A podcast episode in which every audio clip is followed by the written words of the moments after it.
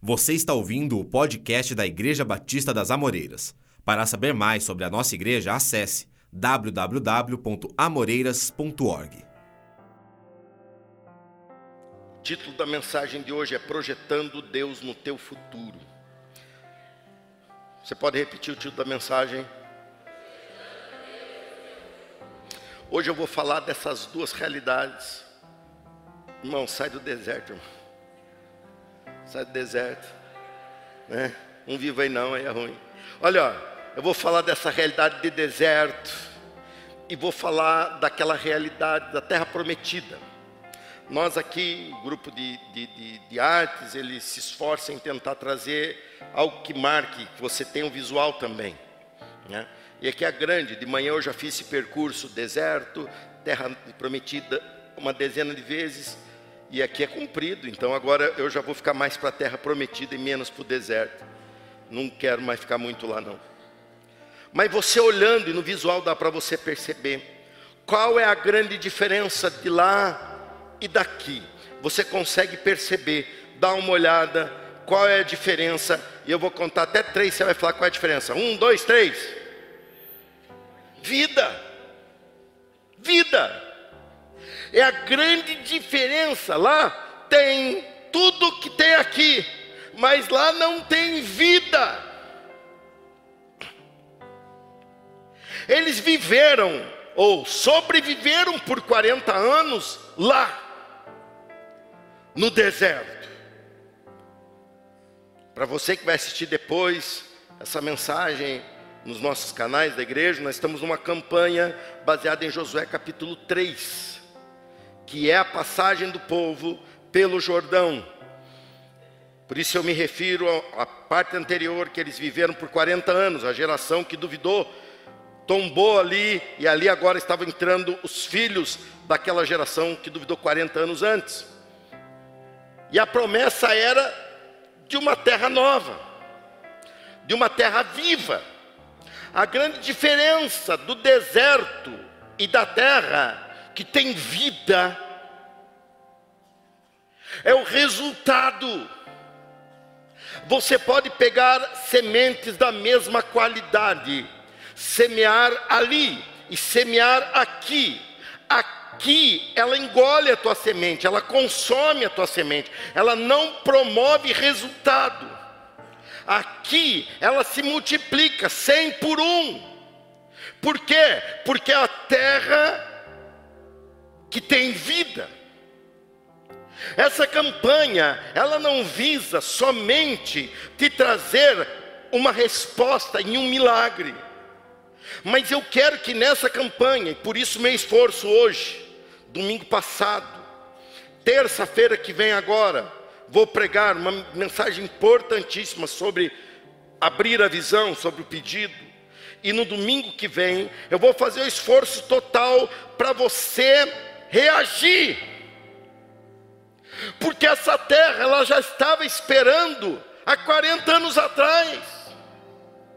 E eles não entraram, por quê? Porque não creram o suficiente para entrar. E eu temo que você estando aqui, acompanhando a mensagem, fazendo até parte da campanha. Mas se você ficar como você estava antes do início dessa campanha, você não estará mudando para essa nova realidade. A minha conquista não se resume a um milagre, e pode ser um grande milagre, mas o melhor da minha conquista é com que eu me torne um conquistador. Porque a campanha termina dia 6 de outubro, mas eu continuo andando em conquista. E a diferença de eu me tornar um conquistador é que eu tenho atitudes de fé que promovem a vida.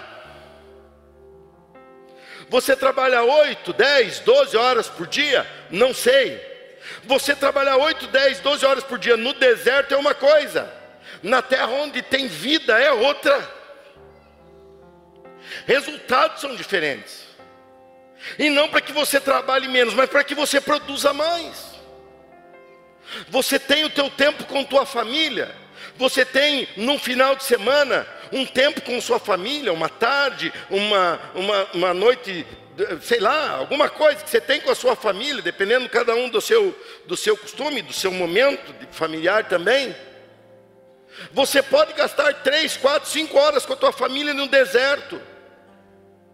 E você pode gastar esse mesmo tempo numa terra onde dá vida, numa postura de conquistador, e isso vai dar resultado totalmente diferente para você. O resultado do deserto é uma comunhão em família que gera confusão, gera né, impaciência. Por quê? Porque estão ali, mas estão vivendo no deserto, estão fugindo do projeto de Deus estão rejeitando o desafio do Senhor. Agora, uma família que vem e passa aqui no, no, no dia 6, cruzando o Jordão, ele muda de ambiente. Vai ter luta desse lado? Vai, até mais. Lá eles tinham que se aperfeiçoar na arte de sobreviver com maná. Aqui eles tinham que se aperfeiçoar na arte da guerra, de, da estratégia e de tantas outras coisas. Eu só estou falando isso porque eu sei que existe, às vezes, tomara que você não, mas existe uma tendência de se tornar um crente folgado. Existe, tomara que você não. E o crente folgado, ele gostaria no fundo, no fundo, que Deus desse os seis números da cena acumulada para ele. No fundo, no fundo. Ele queria que acontecesse isso, porque ele não quer trabalhar. Irmão, alguma coisa está errada aí. Deus é todo poderoso, onipotente, e a, Jesus disse: Eu trabalho e meu pai trabalha até hoje. Trabalhar é nobre.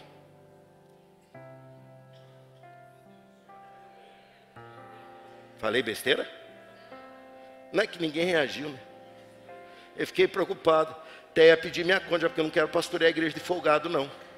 Não quero, vou pastorear a igreja de quem quer trabalhar. Trabalhar é divino.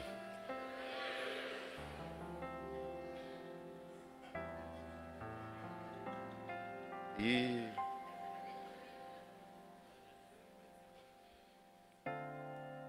irmão, quer ser folgado, está na igreja errada, hein? Aqui é uma igreja que trabalhou para chegar até aqui. Uma igreja que em 15 anos se multiplica por 12. É uma igreja que gosta de trabalhar. Por 12. É uma igreja que gosta de trabalhar ou não? Nós somos uma igreja que gosta de trabalhar. Quem mais aí gosta de trabalhar em Deus e na terra, em tudo que faz para Deus, dá um glória a Deus, deixa eu ver. É, agora você dá aquela espantada na preguiça, né? Quando for assim, segunda-feira de manhã tocar o despertador, você dá um glória a Deus. Ajuda. A grande diferença era o resultado de deserto e resultado de conquista. E é sobre esse ponto em si que eu quero falar com vocês. Josué capítulo 3, ele fala de uma narrativa de que chega Josué, avisa que o povo se preparasse, logo na sequência, ele fala que os sacerdotes pegassem a arca, que avançassem diante do Jordão, que estava separando muito claramente essas duas realidades e que não poderia ser atravessado. E ali Deus começa a mover um milagre. E o milagre foi Deus possibilitar a travessia. Deus não carregou o povo para o outro lado. Deus abriu o caminho. Quem passou no caminho foi o homem. Foi o crente. Parta do princípio que você foi feito à imagem de Deus, a semelhança de Deus, e Deus colocou em você a mesma essência que Ele possui essência de conquistador. Mas quanto tempo olhando para o povo que ficou 40 anos no deserto e ficou por algumas centenas de anos, não, ficou 430 anos no Egito, mas nem todo esse tempo como escravo. Quanto tempo é suficiente ou necessário para que um povo com essência de conquistador negue essa essência. Quanto tempo de negação, de humilhação e de escravidão pode mudar essa essência? É isso que eu quero mudar com você hoje, porque muitos estão daqui olhando lá. E este povo mesmo que atravessou, eles olharam uma certa data aquele lado e falaram: aquilo não é para nós. Se aquilo não é para nós, só nos resta isso. E o meu maior desafio nessa campanha não é mudar Deus, porque Deus nos fez conquistadores e Deus quer se manifestar conquistando em nossa vida. Deus se alegra em ver nosso avanço. Jesus, quando foi falar dele como pai, Jesus fez um paralelo com os pais terrenos dos nossos filhos aqui, e ele falou que o pai, o Deus, é superior em nobreza de sentimento. Ele falou: se um pai o filho pede tal coisa, o pai o responde naquilo, não consegue ser contrário àquilo, faz o bem para o seu filho, ele diz: muito mais o seu Pai Celestial. E eu me alegro muito de ver o avanço dos meus e dos teus filhos. Você não se alegra? Muito mais Deus está ansioso para ver você viver uma grande conquista que vai começar dia 6 de outubro. Muito mais. A nossa grande dificuldade é fazer com que alguém que vivia numa mentalidade de escravidão, uma mentalidade de exclusão, aquilo não me pertence, de colocar, eles montavam uma boa mesa, porque eram escravos, mas não era para eles a mesa. Eles costuravam boas roupas, porque eram escravos, mas não eram para eles as roupas. Eles cultivavam boas colheitas, mas não era para eles aquilo. Assim muitos de nós têm se limitado a se excluir e dizer não é para mim. Seja questão financeira, seja profissional, seja familiar, seja de alegria, seja de fé, seja de bênção. É comum esse pensamento que eu não sei de onde veio, a não ser do fundo do inferno, de pessoas chegando para mim e falando assim: ai, pastor, mas eu não mereço. Aí eu sempre emendo com essa clareza que é típica minha, eu falo assim: mas é lógico que você não merece, nem eu. Alguém merece? Mas Cristo Jesus, e a Bíblia diz que todos aqueles que creem em Cristo Jesus foram feitos, porque creram em Cristo Jesus, foram feitos filhos de Deus. Mereceu, não mereço, mas eu não abro mão, não. Quem mais aí não abre mão? Deixa eu ver. Deixa eu ver, deixa eu ver. Quando nós falamos em conquista e quando nós falamos em projetar Deus para o teu futuro, nós estamos ainda não em posse daquilo, mas nós começamos a, na fé, avançar. Assim, nós vamos avançar agora. Vamos lá. Abra sua Bíblia em Josué, capítulo 3, versículo 3 e 4. Eu vou te falar agora sobre o primeiro dos dois ensinamentos que Deus vai deixar marcado em nossos corações nessa oportunidade. O primeiro é: o futuro se projeta pela fé. Muita gente está projetando o futuro de diversas maneiras, mas não projeta pela fé. Eu lhe digo, é um futuro extremamente duvidoso. Mas quando se projeta um futuro pela fé, ele diz que a fé é a certeza das coisas que ainda não acontecem, ainda não existem. A fé é a certeza. E eu esqueci de abrir a Bíblia aqui, peraí. É que eu fico empolgado, né? Estamos juntos? Eu vou ler na nova versão transformadora. E eu acredito que daí dá para você ler junto comigo quando falar ali no, depois dos dois pontos, tá? Os sacerdotes vieram três dias depois, os oficiais percorreram o acampamento e deram a seguinte ordem ao povo. Vamos juntos? Quando a arca da aliança do Senhor, seu Deus, sendo carregada pelos sacerdotes levitas, saiam de suas posições e sigam a arca. A ordem era clara. Quando vocês verem esse movimento acontecendo, o que, que você tem que fazer? Saia das tuas posições. Que posição você tem vivido a não ser de situação de deserto na área em que você está buscando a conquista? Ele diz: saia dessa posição. Sai, não é isso que eu vou falar agora, não, tem que terminar a leitura. Versículo 4, olha lá. Tenham o cuidado de ficar cerca de um quilômetro atrás da arca. Não se aproximem demais. Agora vamos ler juntos aí? Assim, por onde ir, pois nunca passaram por este caminho antes. Deus quer te dar uma experiência que você ainda nunca teve. Quando você projeta o teu futuro pela fé, você antecipa quem vai estar no teu futuro. Gente, nós, estamos, nós somos a geração que está começando a se tornar precavido. Então a gente tenta cuidar para não ter problema cardiológico, a gente tenta cuidar para não eh, ficar sem cabelo. É uma luta perdida, mas lute. Né? Nós estamos lutando para ter vigor, saúde na, na, na, na, terceira idade. Nós estamos lutando para chegar. Nós estamos lutando para ter recurso, porque sabemos que a aposentadoria já nunca valeu nada, agora vai demorar muito. Vai aposentar com 132 anos. Se começar trabalhando aos 15. Então nós começamos a projetar um futuro. Ah, esse futuro eu estou me garantindo no meu futuro. Eu estou me garantindo no meu futuro. Nada disso garante. Nada disso garante. Você está falando com um brasileiro que já viu a poupança de todo mundo ser confiscada. A primeira igreja de Curitiba tinha acabado de vender um prédio numa esquina enorme que eles iam construir.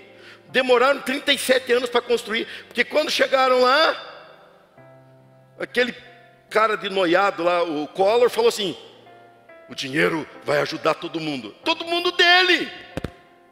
E a igreja ficou sem um centavo na poupança. Ou eles, que eles tinham guardado, projetado, falando assim: ah, isso aqui vai nos. Não vai. Enquanto eles ficaram lá construindo, construindo, construindo, por 37 anos construíram, agora ficou linda a igreja, enorme. Eu estava no lançamento da pedra fundamental, com sete anos de idade. Eu estava lá, no lançamento da Pedra Fundamental, cantou um coral de todas as igrejas batistas de Curitiba, mil vozes, e eu estava lá no terrenão, estava eu e meu pai. Estava lá assistindo, eu olhando aquilo, falando, meu Deus, que lugar, vai ficar muito grande isso aqui, era só o terreno, era só o terreno. Eu cresci, vim embora para cá estudar, para ser pastor, evangelista dessa igreja. Quando chegou em 97, o pastor Jorge chegou e falou, vamos construir Jundiaí. Eu olhei e falei: tem recurso? Ele falou: não, é a vantagem de não ter recurso guardado. Ninguém consegue pegar. Não tem perigo. Aí ele falou: não tem. E como é que vamos fazer? Deus proverá. Eu falei: mas como é que esse homem está projetando uma construção onde não existe, não tem recurso? Eu estava novo na, no, no, ministério, tinha que aprender esses, essa maneira de, de, de me relacionar com Deus, e eu olhava o pastor Jorge com aquela firmeza, com aquilo, vai, porque Deus vai suprir, porque Deus vai aparecer. E de repente, quando foi em 99, lá estávamos nós, inaugurando um belo templo no centro da cidade de Jundiaí, templo da nossa igreja de Jundiaí. Poucos anos, dois, três anos depois, esse mesmo pastor chegou num culto da nossa igreja, no aniversário da nossa igreja, e ele falou assim: Olha, essa igreja que vai construir um grande templo. Aí eu olhei e falei, e tem recurso? Ele falou, não, recurso não tem. É a vantagem de não ter recurso, não precisa ficar se batendo. Eles vão trocar aqui esse microfone aqui para mim. Você não precisa ficar se preocupando em contar quanto tem que não tem. Mas ali eu já estava mais descolado, nós já tinha vivido a experiência de Jundiaí, eu já estava mais ligadão, falei, Deus proverá. Né? E aí de repente Deus começou e foi nos levando. E foi nos levando, nos levando. De repente, 2008, estávamos nós inaugurando esse prédio aqui. Nós não projetamos outra coisa a não ser fé. E tudo que nós fizemos não foi falta, pelo contrário, significou em abundância para todos que participaram. Quando eu aprendi isso, eu falei: meu Deus, é um Deus que quer ver eu agir pela fé. E ele expressou na sua palavra dizendo: meu justo viverá pela fé. E isso não é uma precariedade de vida, mas é uma vida que você só alcança pela fé. Eles viviam no deserto uma realidade, mas Deus apontou para a terra prometida e falou: vocês vão é para lá. E eles há 40 anos antes falaram: não dá para entrar lá porque nós vamos morrer. Aí agora, 40 anos depois, eles fazem a coisa certa. Eles projetam Deus na frente. Um quilômetro na frente deles iam sacerdotes carregando a arca, iam sacerdotes carregando a arca, e todos iam seguindo o caminho da fé. Essa frase ficou bonita, hein?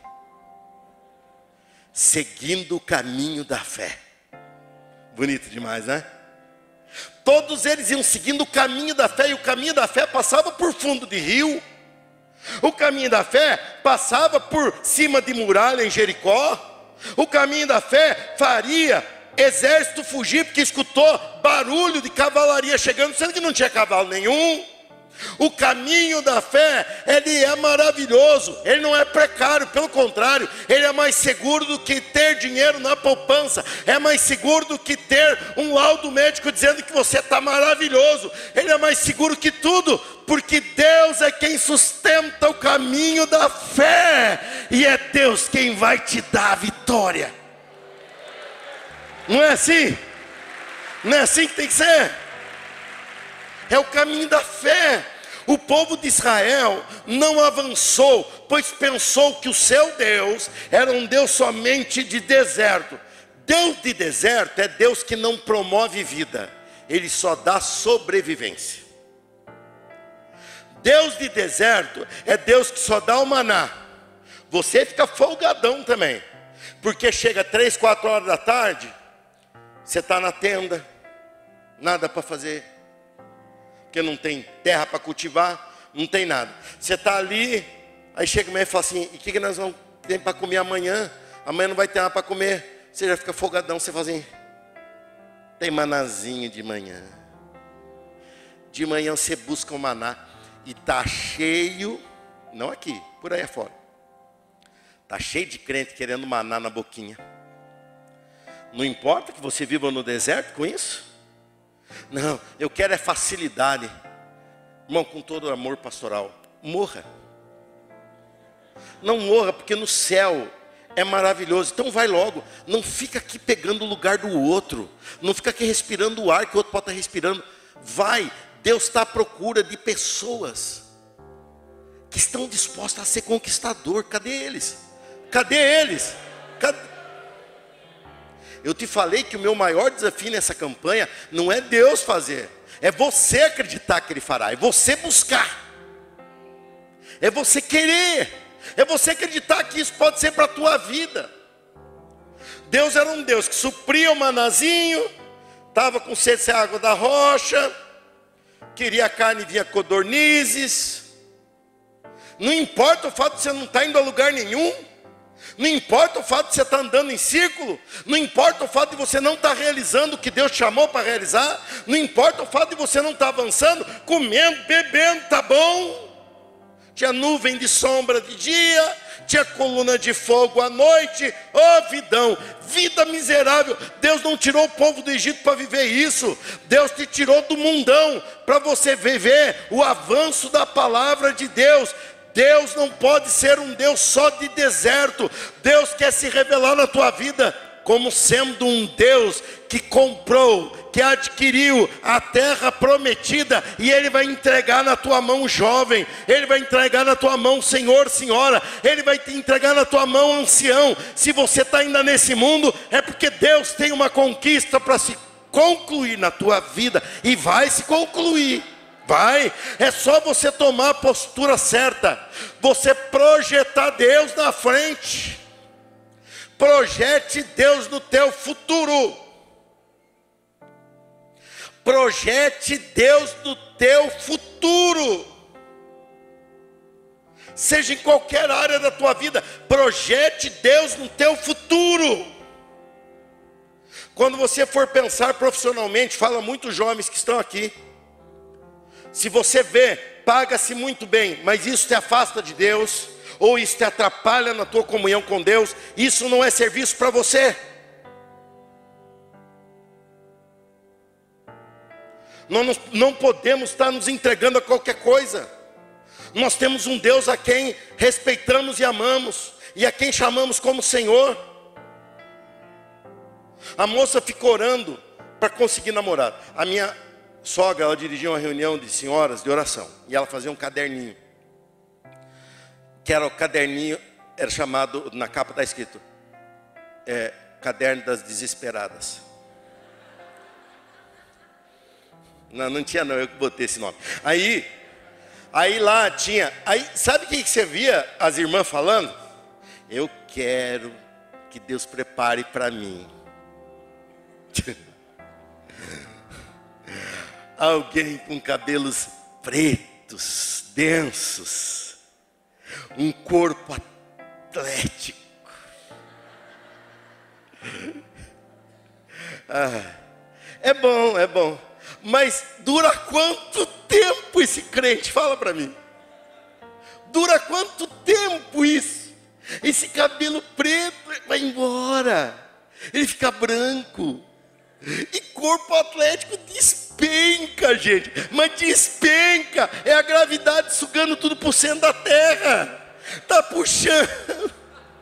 E eu ficava vendo aquilo, e alguma outra falava, e é bom que seja um homem de Deus. Misericórdia. É bom que seja. Não. Coloca Deus na frente. Manda a arca aí na frente. Pastor, eu casei com um camarada, ele é até meio burrinho assim. Ele não é muito de, de despontar profissionalmente, mas é um homem abençoado, é um homem que teme a Deus, é um homem que me respeita. As moças ficaram bravas comigo agora. Não, mas eu já estou antecipando atendimento pastoral daqui 10 anos já. Eu estou antecipando, que você chega e fala, pastor, não sei o que acontece. Eu falo, lembra? Lembra? Lembra? É, lembro. Eu falei, então. Primeiro requisito que você tem que ver se o homem é bom para você casar, moça, é se ele é dizimista fiel. Porque se ele não for dizimista fiel, ele está roubando a Deus. E se ele está roubando a Deus, Deus vai pesar a, a, o caminho nele e você vai comer a farinha junto com ele. Primeira coisa, vou ver se esse homem presta para eu namorar. Ele é dizimista fiel? Não, presta não. Mas pastor é bonito, beleza passa bênção do dízimo vai até a quarta geração. Fica com o dizimista.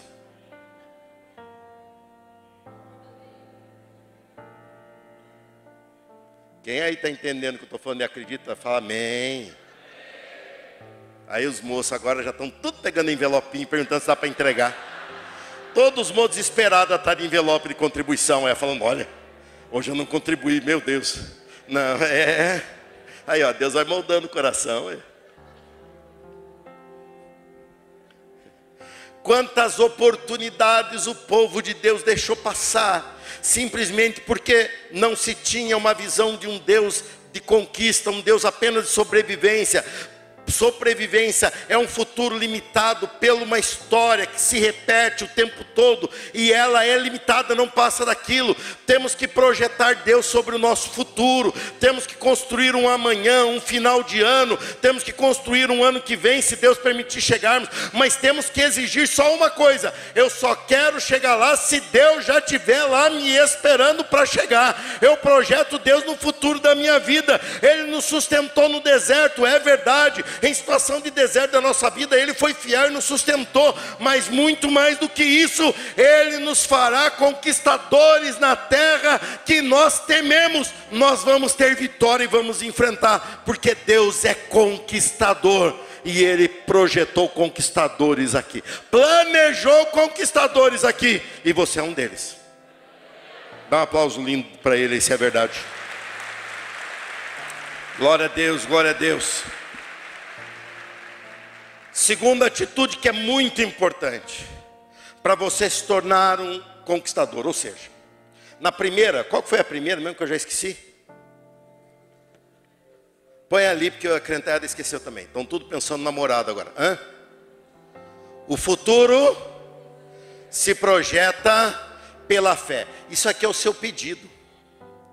O seu pedido é esse primeiro. É um futuro que eu estou projetando pela fé. Quando eu pego pedidos que eu vejo que a pessoa está fazendo esse pedido sem convicção alguma, sem é, entender nem ao certo o que ela está pedindo, sendo generalizada demais no seu pedido, abençoando todo mundo, parece uma Miss Universo. Eu quero a paz do mundo. Não adianta você ser tão aberta assim. Você tem que ser um pouquinho mais focada. Você tem que pedir algo mais direcionado. Você tem que falar: Eu quero atravessar o Jordão para tomar posse da terra que era do meu antepassado Abraão, que o Senhor deu a ele. Eu quero avançar para a posição que eu creio que o Senhor me chamou para estar. E aqui você faz o teu pedido, você projeta Deus no teu futuro quando você faz um pedido. Quando uma pessoa vem e pede oração, por exemplo, numa enfermidade, ela vem e fala assim: Pastor, eu tive um laudo assim, assim, assim, estou com uma enfermidade desse jeito. E assim que eu recebi o, o, o, o laudo médico, na hora eu pensei, eu vou na igreja domingo, vou no grupo de oração, vou pedir oração, eles vão me ungir com óleo em nome de Jesus e eu vou ser curado. Fala uma coisa para mim: essa pessoa não está projetando a cura divina na sua vida, tal tá ou não está? Ela não está se movendo para isso. Quando ela recebe a, a, a notícia, ela já fala: a solução é Deus. E ela vem, essa pessoa vem com uma fé avançada para alcançar. É diferente de uma pessoa que eu falo assim: olha, tem alguém enfermo, a pessoa até para para ver assim, eu estou doente, deixa eu ver. Eu andei dando umas tossidas essa semana. Eu acho que é bom lá pedir oração, mas vou pedir pelo quê? Ah, oração é sempre bom, né, gente? Vamos lá. Fala para mim, tem fé nisso? Claro que não. Deus não é bobo. Eu não sou e nem você. Não tem cabimento isso. Você tem que fazer, quando nós falamos para pegar o pedido e se voltar para o pedido, essa igreja é uma igreja que te dá, te promove, te alavanca nisso, e você não se interage com ele. E eu sei que muitos de vocês estão com dificuldade de fazer o pedido, porque alguns me escreveram, falando, pastor, eu estou com dificuldade de elaborar o que pedir. Quase que eu falei. Não esquece da minha calóia, sempre a gente pede essa. Né? Era a gente sempre pedir antigamente eu vou terça-feira, depois da manhã, se Deus permitir, eu vou pregar sobre aumente a tua visão. O que está te faltando é visão. E Deus vai te dar, vai aumentar a tua visão terça-feira, às 20 horas, você vai entender bem essa questão de você ser usado em Deus. Fiz minha propaganda? Deu certo? Deu. Isso aqui é projetar Deus no seu futuro. Agora, eu vou falar dos dois elementos dessa campanha. Um é esse aqui e o outro é o alvo. O alvo é o que entra agora nessa parte conclusiva. Olha o que está escrito é. é abra sua Bíblia em Josué 3, 15 e 16. 3, 15 e 16. Olha lá. Está escrito assim: Era a estação da colheita, e o Jordão transbordava sobre as margens. Assim os sacerdotes que levavam a arca puseram os pés na água, junto às, às margens do rio. Até aí tinha milagre? Não. Até aí tinha rio aberto? Não. Até aí tinha o quê? Atitude. Atitude de quem está projetando Deus para o futuro. Quem projeta Deus para o seu futuro tem atitude de fé. Por que, que eles estavam andando rumo ao rio? Porque eles acreditavam que o rio ia ser aberto pelo poder de Deus. ia ser aberto pelo poder de Deus. E aqui surge uma atitude de fé. Aí no versículo 16 diz: A correnteza acima daquele ponto foi interrompida e começou a se acumular, e uma grande, a uma grande distância de lá de, e da localização. E a água abaixo correu para o Mar Morto, até o leito do rio secar. Então todo o povo atravessou em frente da cidade de Jericó. Meu último ensinamento para você agora: não existe futuro sem um rompimento com o passado. Terça-feira eu vou falar um pouquinho sobre isso aqui, mas vou deixar para falar lá. Não existe rompimento, não existe futuro sem um rompimento. Você tem que romper com aquela maneira de ser, você tem que romper com aquela maneira de pensar, você tem que romper com aquela maneira de crer. E você tem que mostrar para você em Deus que você é uma pessoa que acredita. E isso não é falando, é agindo. Os sacerdotes demonstraram a sua fé, carregando a arca rumo a um rio que não se podia passar. Mas eles tinham que ter fé. E eu vejo na Bíblia Sagrada, Deus não prepara, porque Deus não está lidando com pessoas incrédulas, Deus está lidando com pessoas que acreditam nele. Então ele fala: vai, ah, mas não dá para abrir o rio já de longe? Por quê? Não tem ninguém para passar lá ainda? Eu abro quando o pé chegar na água. Quantos de nós deixamos passar grandes oportunidades porque a gente está esperando um sinal de Deus? Você já tem o sinal de Deus, você já saiu do Egito, você já tem o sinal de Deus na tua vida, você foi salvo para avançar rumo às conquistas de Deus. Que sinal você está esperando? É Deus que está esperando você chegar lá. Quando o povo saiu do Egito, chegou na beira do Mar Vermelho, se desesperaram, falaram: agora não tem para onde ir. Foram a Deus, Deus responde de uma forma até impaciente: por que você clama a mim? Quando Moisés foi, ele falou: ó oh, Deus, como quem diz, para onde eu vou? O negócio está fechado na frente. Para trás não dá para voltar. Para onde eu vou? Deus falou: Por que você clama a mim? Diga ao povo que marche. Marchar para onde? Para de olhar as condições do que você quer. Para de olhar as possibilidades. Começa a dizer: Eu vou marchar rumo à minha conquista.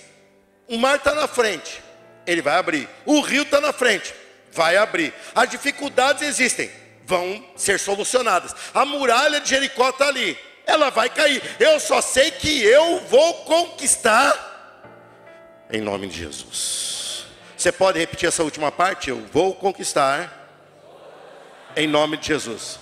Vamos juntos agora? Um, dois, três. cruzar para o outro lado do rio, o rio que separava aquela realidade dessa, cruzar para o outro lado do rio é algo extremamente significativo. Aqui eu insiro a pedagogia, o ensinamento do alvo. O alvo, ele ensina, você deveria já ter feito, se não fez, faça ainda hoje, um alvo para você perseguir você vai perseguir, no dia 6, você vai cumprir. Pastor, mas eu não cheguei lá. É um alvo. Você vai chegar o mais próximo dele. Expliquei isso semana passada. Mas quando você começa a fazer isso, você começa a já mover-se num sobrenatural. Cruzar para o outro lado do rio, que vai ser o dia que nós vamos apresentar, entregar o nosso alvo, a nossa oferta na presença de Deus. E acreditar que passamos para o outro lado isso traz muito significado. Rio traz muita coisa de explicação em si. Por exemplo, você tem o Rio Paraná, que fica a oeste do nosso país, na divisa com o Paraguai, Mato Grosso do Sul e Paraná, estado do Paraná. E aquele rio, ele mantém uma, uma linha divisória. Do lado de cá se fala português, do lado de lá Fala aquela confusão toda lá, que eles falam lá, portunhol. Que devia ser espanhol, mas falam tudo que é jeito. Do lado de cá, você tem uma lei brasileira. Do lado de lá, você tem as leis daquele país. Tudo muda. Do lado de cá a gente toma chimarrão quente. Do lado de lá, eles tomam tererê, que é chimarrão com água gelada. Do lado de cá, você tem produto que tem procedência. Do lado de lá, você tem produto que não tem procedência. E vem para cá e vira com procedência.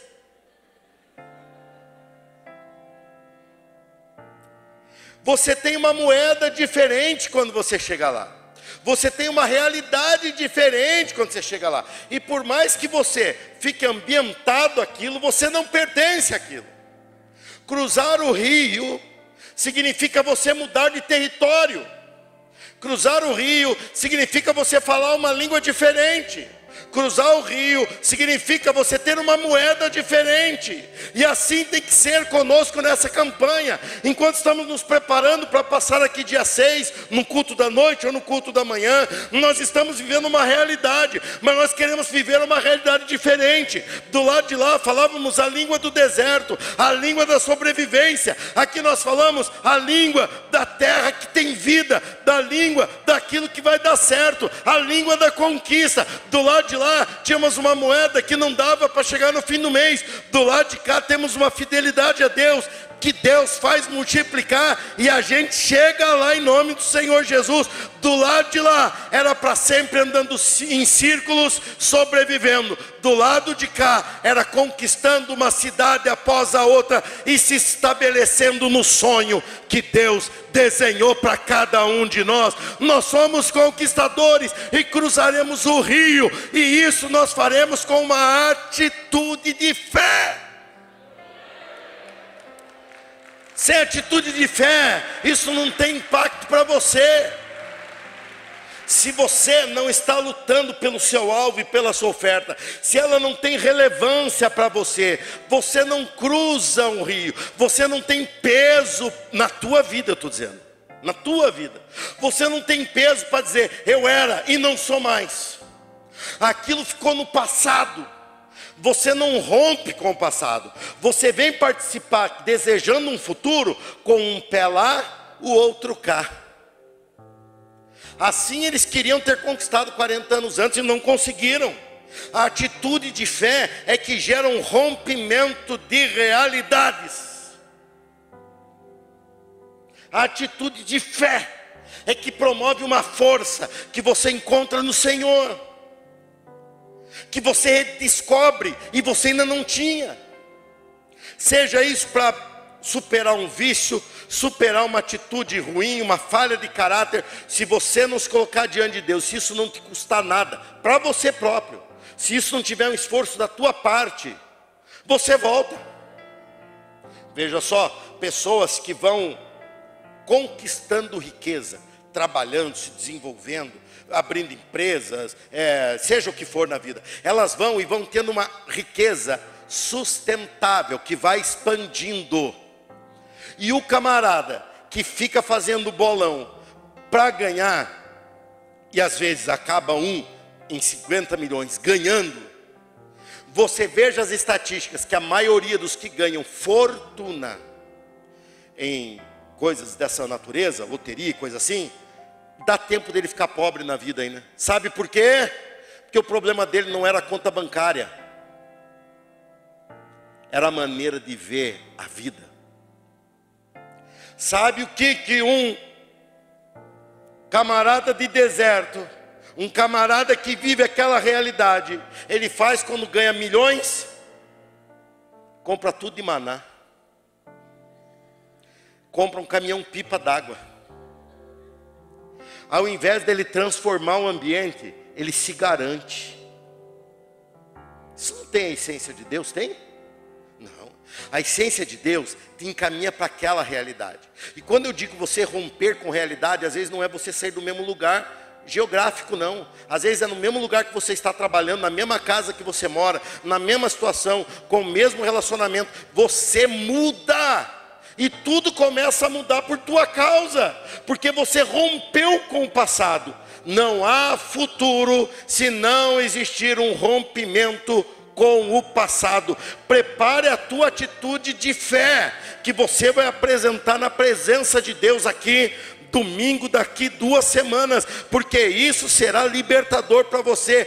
Deus nos fez a sua imagem e semelhança, e como nos fez sua imagem e semelhança, Ele nos transferiu a sua essência, e a essência de Deus é conquistador. Deus nos fez para sermos conquistadores. Campanha Arca da Conquista vai te colocar na realidade que Deus escolheu para você, onde você sempre será conquistador em nome de Jesus. Se coloque em pé junto comigo e celebre a tua conquista que vai chegar em nome de Jesus. E glorifique a Deus pela tua conquista que vai se desenhar em nome de Jesus. E exalte a Deus pela tua conquista que vai acontecer em nome de Jesus. Somos conquistadores. Você ouviu o podcast da Igreja Batista das Amoreiras. Para saber mais da nossa igreja, você pode nos seguir nas redes sociais: Facebook, Instagram e YouTube, com o nome IB Amoreiras.